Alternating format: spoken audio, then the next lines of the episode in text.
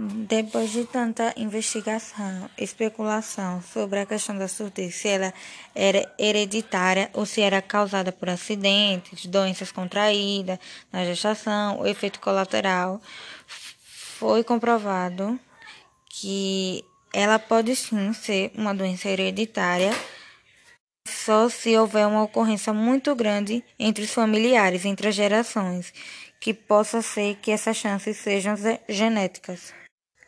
Lembrando que o indivíduo pode ficar surdo por diversas causas e há exatamente mais ou menos 70 tipos de surdez hereditária, tendo como as principais causas congênita o contato com o embrião ou com feto, vírus de rubéola, sífilis, entre outras coisas, que são mais recorrentes.